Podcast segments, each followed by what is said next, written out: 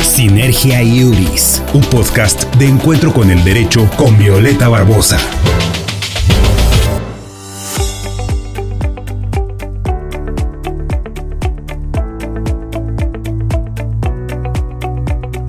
¿Qué tal? ¿Cómo están? Un gusto estar nuevamente con ustedes. Hoy estamos en una edición más de Sinergia Iuris, un podcast de encuentro con el derecho. Y hoy vamos a hablar de un tema súper interesante, un tema que es común hoy en día y que a veces no sabemos cuáles son los alcances que puede llegar a tener. Es decir, qué derechos y obligaciones se generan entre nosotros o con terceros. Vamos a hablar del tema del concubinato. Y para ello tenemos a nuestro especialista, que es el licenciado Pedro Salvador Escalante Sánchez. Y para que sepamos todos un poquito más de él, les voy a platicar que él es licenciado en Derecho por la Universidad Nacional Autónoma de México de la FESA Catlán de la generación 87-91. Tiene 25 años de experiencia en asesorías y litigio en materias familiar, civil y mercantil.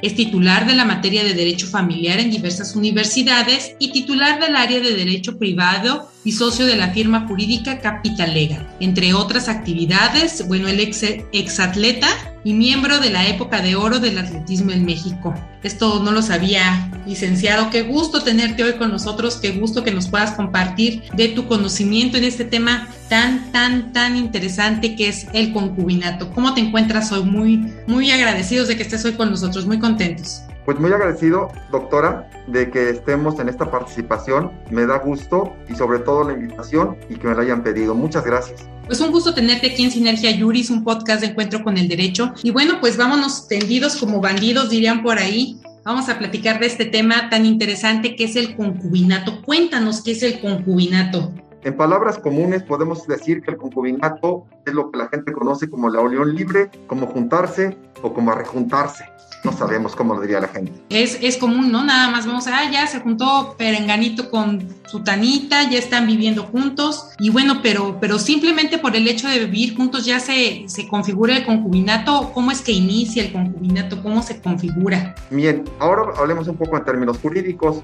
lo que dice el Código Civil de Querétaro, estamos en Querétaro y especificamos lo que dice el Código Civil. El Código Civil de Querétaro señala que el concubinato es la unión de un hombre y una mujer libres de matrimonio. ¿Cuánto tiempo debe de pasar para que se considere como concubinato? Tres años o en su defecto que nazca un hijo de esta relación. Lo común es que la gente se junta cuando tienen un hijo. Pero bueno, también ha habido casos que conozco que las personas deciden vivir juntas sin tener un hijo. Es más, no tienen hijos. Pero bueno, esto es el concubinato. ¿Qué quiere decir? Que sea la unión de un hombre y una mujer libres de matrimonio. Si uno de los dos está casado y decide tener una relación extramatrimonial fuera del matrimonio con otra persona, no estamos ante el concubinato, estamos en otro tipo de relación. En algún momento se consideró como maciato, pero bueno, eso ya no existe más en la ley. Entonces es la unión de un hombre y una mujer libres de matrimonio.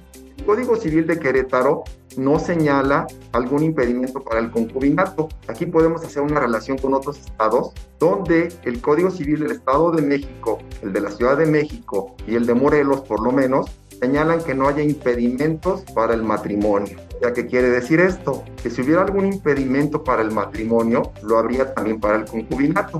En Querétaro no lo señala, pero por defecto entendemos que si hay un impedimento para contraer matrimonio, también lo será para el concubinato. ¿Y a partir de cuándo se empiezan a contar estos tres años? Pues los tres años se empiezan a contar la pareja empieza a vivir juntos. Es lo que decimos, la unión libre. ¿Qué tendrá que pasar? Que le tendrán que probar en un momento determinado al juez el tiempo que están viviendo juntos. En Querétaro es muy sencillo probarlo porque piden que vayan dos testigos que se presenten ante el juez, que conocen a las personas, cuál es el tiempo que tienen juntas y basta con eso. Si es que tienen un hijo, pues bastará con el acta de, el acta de nacimiento del hijo. Algo también muy importante que pasa en Querétaro y en todos los estados, que ya platicábamos, es que el registro civil otorga actas de, o más bien constancias de no matrimonio. ¿Qué quiere decir esto? Que también para aprobar el concubinato, esta unión libre se pedirá a las partes que acudan ante el registro civil y obtengan una constancia de no matrimonio. Y con eso estamos hablando de que existe el concubinato. Entonces, bueno, es, es simplemente demostrar desde cuándo viven juntos y, y, que son solteros, básicamente. exactamente que son solteros y como te dije, que no tengan algún impedimento para el matrimonio. No puede haber concubinato entre ascendientes y descendientes, entre menores de edad. Los menores de edad no se pueden casar en Querétaro, entonces entre menores de edad no podrá haber concubinato. Y se generan derechos y obligaciones en cuanto a los hijos, pero no en cuanto a la pareja. Y aquí es importante señalar cuál es esta similitud y diferencias que hay con otros estados. En la Ciudad de México se emiten actas de concubinato. Eso es muy bueno, lo considero yo, porque acude la pareja, bueno, y en la Ciudad de México pueden acudir parejas del mismo sexo, acuden ante el registro civil, el registro civil tiene un procedimiento, tiene su acta de concubinato y con esto ya ante las instituciones, la que se los pida, el Seguro Social, el ISTE, están acreditando esta relación de concubinato, lo que no pasa en Querétaro, no hay actas de concubinato. Aquí lo que tendría que hacer la pareja, eh, todavía seguimos hablando de hombre y mujer, aunque ya recordemos que se reformó el Código Civil en cuanto al matrimonio, a partir de esta semana se pueden casar personas del mismo sexo, por tanto el concubinato tendrá el mismo camino y habrá concubinato entre personas del mismo sexo. Te decía, aquí en Querétaro lo que tendrán que hacer es ir con un abogado, promover algo que se conoce como jurisdicción voluntaria, presentar un escrito. ¿Qué es la jurisdicción voluntaria? Una, únicamente ante un juez familiar. El abogado les promoverá, bueno, y si no es el abogado, pueden acudir al DIF, alguna otra institución que promoverá ante un juez, se harán valer sus constancias de no matrimonio, presentarán sus testigos y el juez emitirá una resolución donde manifiesta que hay un concubinato entre esas personas. O sea, propiamente el juez es el que va a declarar de facto que existe ese concubinato y como tal pues la existencia, reconocer la existencia del mismo. Sí, pero no es un requisito, doctora, no es un requisito acudan ante el juez. Hay instituciones como el Seguro Social que no les pide una resolución judicial. Ahorita lo veremos en los derechos y obligaciones que se generan, pero no es requisito indispensable. ¿eh? Estoy diciendo esto de acudir ante el juez porque podría ser que alguna institución pública, privada, les pida que acrediten su concubinato. Entonces, eso tendría que hacer, pero no, no todas las personas lo tienen que hacer, solamente en un caso muy específico. Bueno, y, y, ya que lo mencionas, cuéntanos, por favor, licenciado, cuáles son los derechos y obligaciones que se generan a partir del concubinato. El concubinato es una situación de hecho. ¿Qué quiere decir esto que es una situación de hecho? No acuden ante la autoridad para contraer matrimonio, que sería el oficial del registro civil. Quien lo quiera hacer, lo hace. De lunes a jueves es muy barato, el viernes es otra cantidad, si quieren casar el sábado o el domingo que vayan, les sale muy caro. Pero de lunes a jueves es muy barato, no son ni 500 pesos, creo. Entonces muchas personas se casan así. La persona que decide casarse va ante el oficial del registro civil. ¿Qué quiere decir de hecho? ¿Qué quiere decir? Que en la vida común, en la vida diaria, deciden vivir juntos. Entonces, el concubinato, hacer una figura similar al matrimonio, pero sin cumplir con los requisitos que señalan para el matrimonio, se generan los mismos derechos y obligaciones que hay en el concubinato, en el matrimonio, perdón, siempre y cuando cumplan con sus tres años, no estar casados o tengan hijos. Tienen el derecho a cohabitar. El concubino que ponga la casa para que vivan, no puede un día a otro sacar al otro concubino y decir, esta es mi casa, vete. Hay un derecho que se genera entre los concubinos. Tienen derecho en algún momento determinado a recibir alimentos cuando uno de los dos no puede trabajar. Hace tiempo, y a mí me tocó ver cómo siempre se condena condenaba un juez cuando había un divorcio, siempre a la mujer le daban alimentos, porque en aquella época la mujer no trabajaba. Hoy en día creo que los que no trabajan son los hombres y las mujeres lo hacen, ¿no? Ya se cambiaron todos los roles. Suele pasar. Entonces, tenemos el derecho a cohabitar, tenemos el derecho a los alimentos, que tiene el derecho a heredar, tiene el derecho a compartir los bienes que se generaron dentro del concubinato, aunque uno de ellos solo lo haya, eh, haya puesto estos bienes y en general, bueno, también se tiene el derecho a la salud por el Seguro Social y el ISTE. Hace años que el Seguro Social y el ISTE permitieron que se otorgara el servicio al concubino o a la concubina. Bueno, primero a la concubina y tiene pocos años que se permitió que se diera al concubino porque había una discriminación ahí, pero bueno, ya se permite. Como te decía, en el Seguro Social basta con que las credenciales del INE coincidan, mm, dice alguna persona que se dedica a esto, traigan un recibo cada quien de la casa, que sea un hombre de uno de otro, pero bastará con que las credenciales del INE coincidan y el Seguro Social de buena fe permite que se registre en el Seguro Social al concubino que no trabaja, que se queda en la casa o simplemente que no tiene la, el servicio del Seguro Social.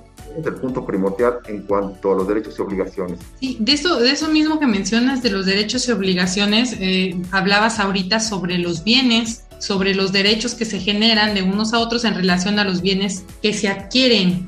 Cuando nosotros hablamos de matrimonio, pues hay distintos regímenes para poder administrar los bienes, la separación conyugal, las, perdón, la separación de bienes, la sociedad conyugal. Y bueno, pero ¿qué pasa? ¿Qué pasa en el concubinato?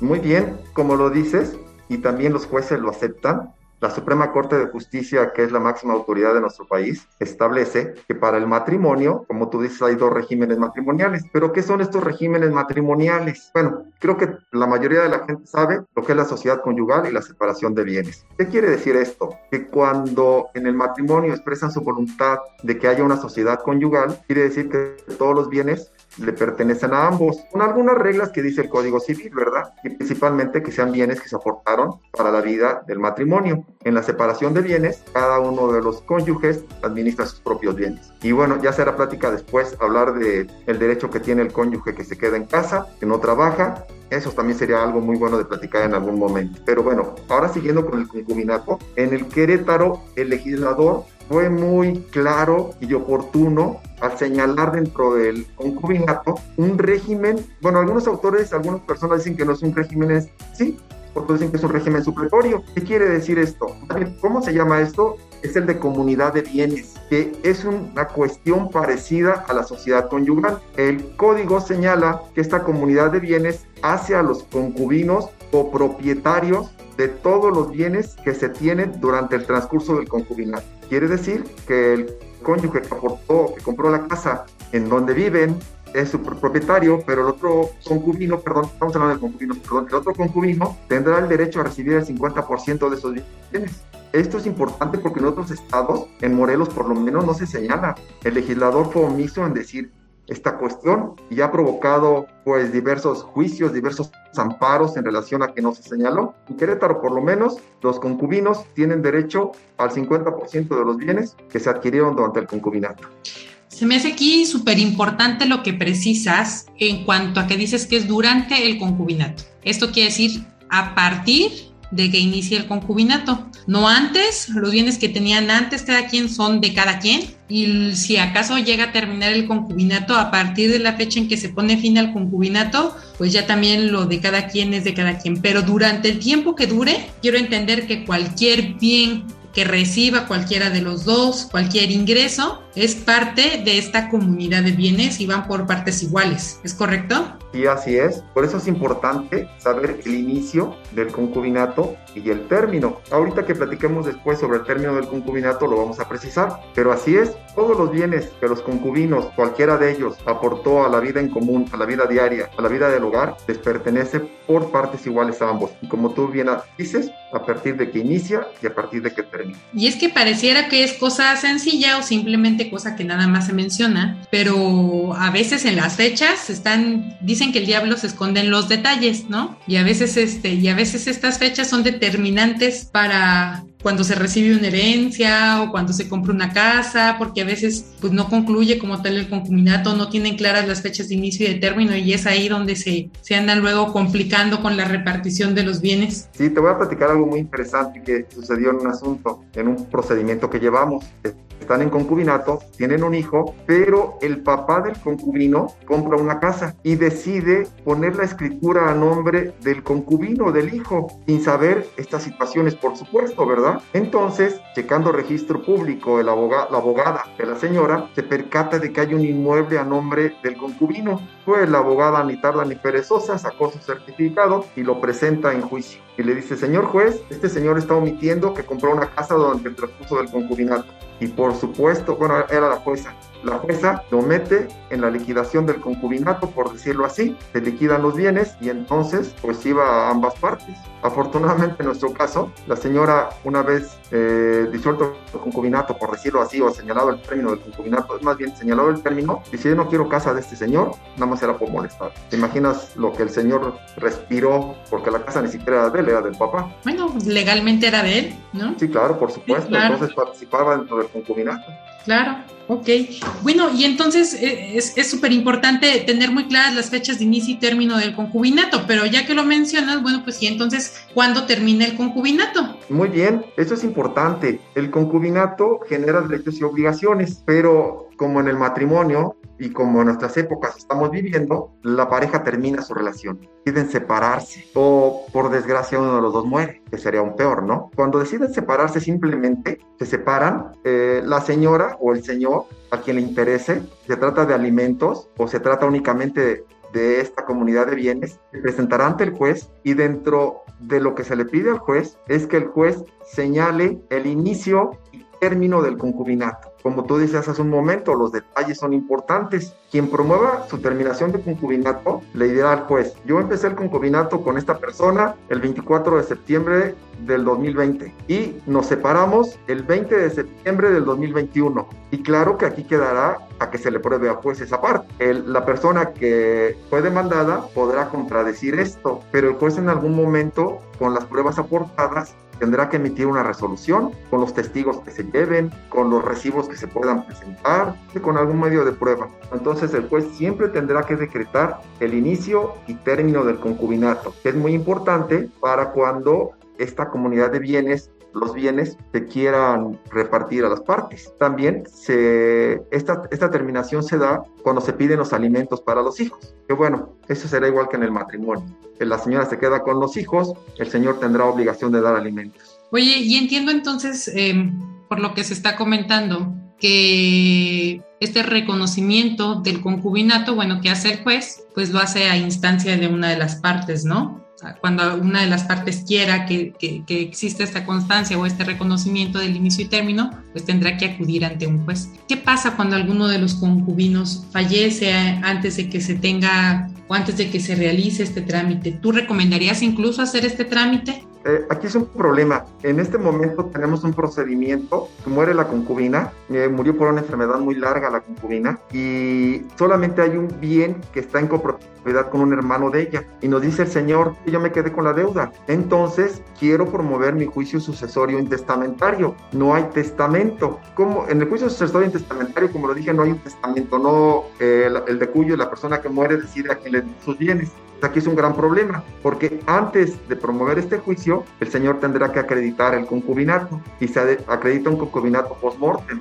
En este caso llevamos una jurisdicción voluntaria, como lo dijimos, eh, ante el juez familiar se presentan testigos, se presentan recibos y el juez decreta en una resolución el inicio y término del concubinato. Porque déjame comentarte que para que uno de los cónyuges, perdón, uno de los concubinos pueda heredar del otro, es el mismo término que el concubinato. Tendrán que haber vivido tres años juntos. Si no vivieron tres años juntos, no tienen derecho a heredar. Pero en este caso, primero hacemos el procedimiento de que el juez se acredite el concubinato y después iniciamos con el juicio sucesorio. Y también aquí es un problema, es un problema cuando la mujer o el hombre quieren reclamarle al Seguro Social la pensión por viudez, porque el Seguro Social también pide que una, pide una resolución judicial que un juez decrete que existió el concubinato. Entonces, una señora en el cual estamos promoviendo esto, hoy precisamente le entregué sus copias de la sucesión, que la señora, si yo hubiera sabido todo esto, me caso. Tantos problemas que se iban a generar, porque como te dije, de lunes a jueves es muy barato, entonces pueden acudir a casarse y pues se van al centro histórico a no sé, a tomar un café y ya con eso lo celebran. También hemos visto que en algunas comunidades la autoridad celebra matrimonios comunitarios a las personas que viven en concubinato y lo hacen precisamente para evitar todo ese tipo de conflictos. Como para regularizar esta situación. Y bueno, eh, se, respetan, se respetan las creencias de cada quien, las ideas que pudieran tener, pues desde luego, desde luego regularizar esta situación eh, se evita mucho tipo de problemas, pero para quienes de todas maneras no quisieran casarse y quisieran acreditar este concubinato, ¿tú recomendarías que se hiciera este trámite ante el juez? Pues mira, como les dije hace un momento, el trámite ante el juez solamente será cuando una autoridad lo requiera. Si no, no te sirve. Sí, si no, no te sirve para nada, porque cuando termina el concubinato, las partes se separan, concubinos se separan, hay que hacer el trámite de que el juez reconozca el inicio y el término. Entonces, en los alimentos, la señora acude, le demanda al señor los alimentos de los hijos y en el mismo momento le pide al juez que, que decrete, que especifique el inicio y término del concubinato. Yo así lo recomiendo y principalmente por los bienes. Y aunque no haya bienes, yo lo hago así. Hay abogados que dicen, no, para mí no me sirve porque no hay bienes. Simplemente demando alimentos. Pero entonces yo siempre lo hago. Cuando hay un concubinato y se reclaman alimentos, le pido al juez también que señale el inicio y el término del concubinato. Entonces, bueno, pues ya cada abogado que quiera patrocinar a sus clientes, pues les aconsejará de la mejor manera. Pero a final de cuentas, pues supongo que eso también permitirá, a lo mejor, este, el, tener el inicio y término, te permite, pues, eh, ejercer derechos o, o defender derechos contra terceros, ¿no? En caso de que se requiriera. Y así es, también es importante porque no lo pensemos así pero si el señor muere o la señora muere, el otro tendrá derecho a heredar. Entonces, pues ya tenemos esta, este paso adelantado, ya no tenemos que hacer todo lo anterior. Sí, sí, y además en el Seguro Social pedimos la pensión pro viudez, el Seguro Social va a pedir una resolución judicial donde se determine el inicio y término del concubinato. Ok, y entonces, bueno, eh, como mencionabas en cuanto al término, pues será simplemente de facto también que se separen y ya, o por muerte de alguno de los concubinos. Sí, claro, como es una situación de hecho, pues simplemente si lo deciden así hacerlo, pues se separan, no tienen hijos, no tienen bienes, pues cada quien que se regrese a su casa. Algunos autores consideran, y algunos abogados, que este concubinato es un derecho humano señalado en el artículo cuarto constitucional, en el derecho a la identidad, al desarrollo de las personas, algunos otros no lo consideran así, simplemente lo consideran como una situación supletoria al matrimonio, pero lo que sí es cierto es que existe, que existe una ley que lo regula, en Querétaro está bien regulado, solamente le faltaría al registro civil emitir actas de concubinato para evitar que se haga el trámite judicial, ya que además dependerá de cada abogado cuando les cobre por el reconocimiento del concubinato, por el trámite que van a hacer. Bueno, y también vale, es bueno mencionar, como lo dije, que prontamente va a poder haber concubinato entre personas del sexo. Ok, atendiendo a las últimas reformas aprobadas por el Congreso del Estado al, Código Civil en relación al matrimonio. Me parece sumamente interesante. Y bueno, y en términos de sucesiones, no sé si quisieras abundar un poco más, un poco más al respecto, licenciado.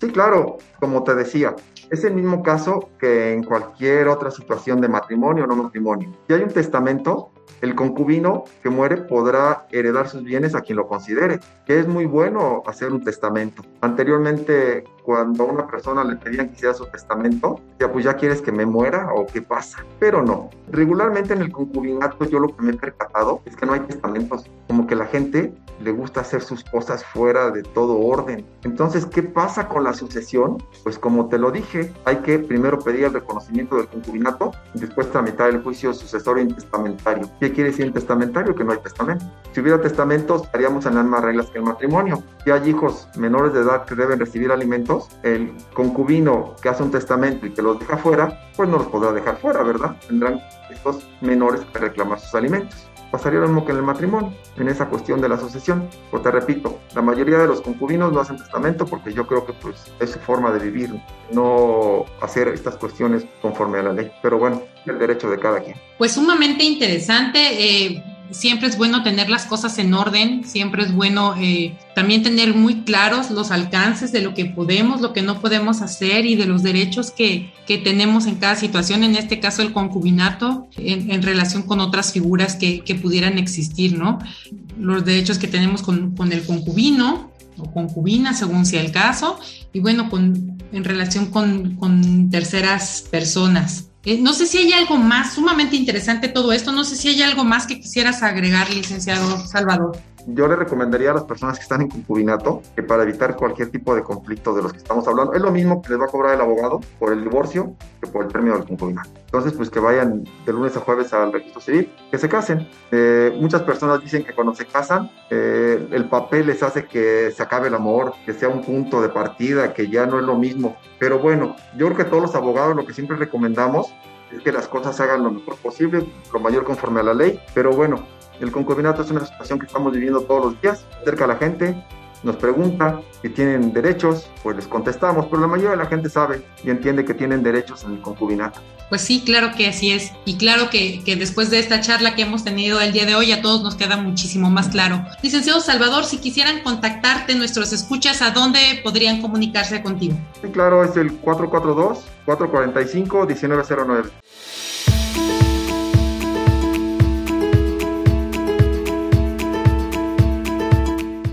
Muchísimas gracias. Bueno, pues estuvimos con el licenciado Pedro Salvador Escalante Sánchez, especialista en Derecho Civil, especialista en Derecho Familiar, hablando de este interesante tema que es el concubinato.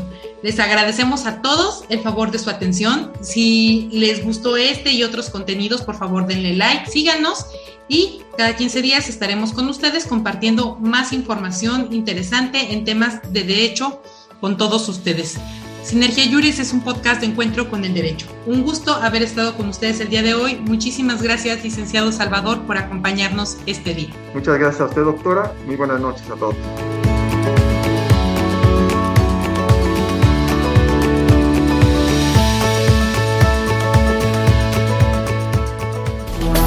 Sinergia Iuris, un podcast de encuentro con el derecho con Violeta Barbosa.